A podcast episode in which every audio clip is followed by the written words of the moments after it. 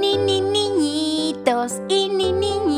Hoy es miércoles de la segunda semana de Cuaresma. ¡Guau! ¡Qué rápido pasa el tiempo cuando uno habla del amor verdadero y eterno que es Cristo Jesús!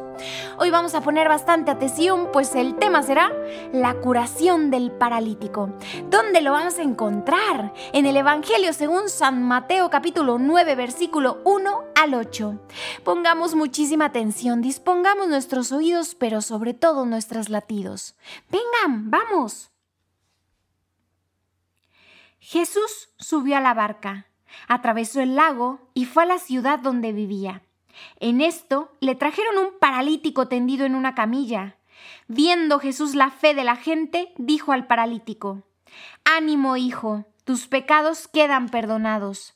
Entonces algunos de los maestros de la ley comentaban entre sí, Este blasfema. Sabiendo Jesús lo que pensaban, les dijo, ¿Por qué piensan tan mal en su interior? ¿Qué es más fácil decir? Tus pecados son perdonados o decir, levántate y camina.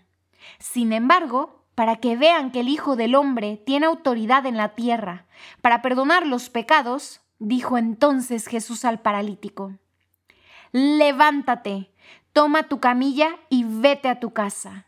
Él se levantó y se fue a su casa. Al ver esto, la multitud se llenó de temor y glorificaba a Dios porque había dado tal poder a los hombres. Palabra de Dios. Juntitos decimos, Gloria a ti, Señor Jesús. Vamos a reflexionar y a poner atención en esta imagen del hombre curado de la parálisis. Esta nos recuerda que Jesús desea curarnos en cuerpo, pero, ojo aquí, sobre todo el alma.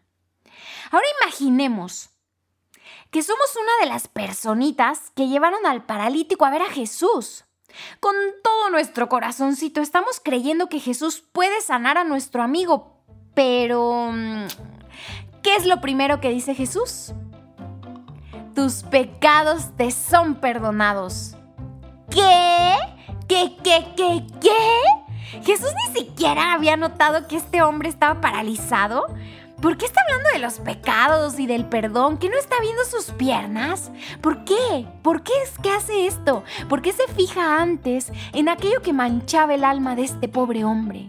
¿Por qué se fija antes en lo que nadie ve, en lo que nadie nota, en lo que al parecer a nadie le importa? Sin embargo, Jesús sí. Jesús lo primero que desea sanar de este hombre no es su físico, no son sus piernas, es su corazón es lo que siente, es lo que anhela. Jesús perdona los pecados de este hombre primero, porque Él se preocupa más por el estado de nuestras almas que por el de nuestros cuerpos. De hecho, solo después de que los fariseos se quejan, Jesús es que sana el cuerpo del hombre paralítico. ¿Y por qué, niñitos? Esto que vamos a decir a continuación es para que lo tengamos tatuado en el corazón, en cada uno de nuestros latidos, y que lo sepamos, y que lo sintamos, y que lo repitamos este y todos los días de nuestra vida. No fuimos hechos para esta tierra.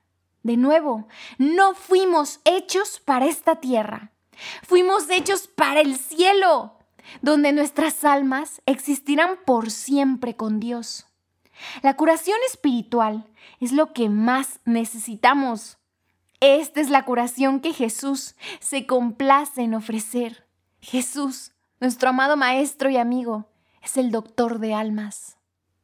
Ahora, niñitos, que hemos escuchado esto, que hemos reflexionado, que hemos podido meditar juntos cada versículo, cada palabra, cada mensaje, vamos a unirnos en oración.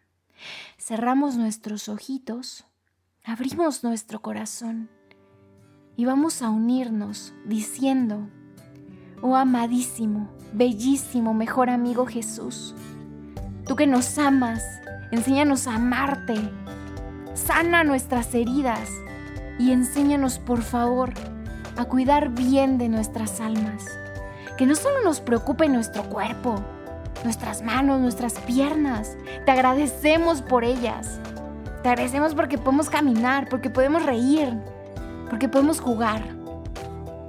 porque podemos charlar, porque incluso podemos en este momento estar en oración contigo. Tú estás en medio de nosotros. Por favor, sana eso que nos duele, esas enfermedades del alma, de nuestros corazoncitos. Ayúdanos a no portarnos mal. Sabemos que tú quieres sanar eso, lo que solo tú puedes sanar. Médico de almas, de corazones, de temores. Haznos niños nuevos, niños que amen, niños que respiren felices,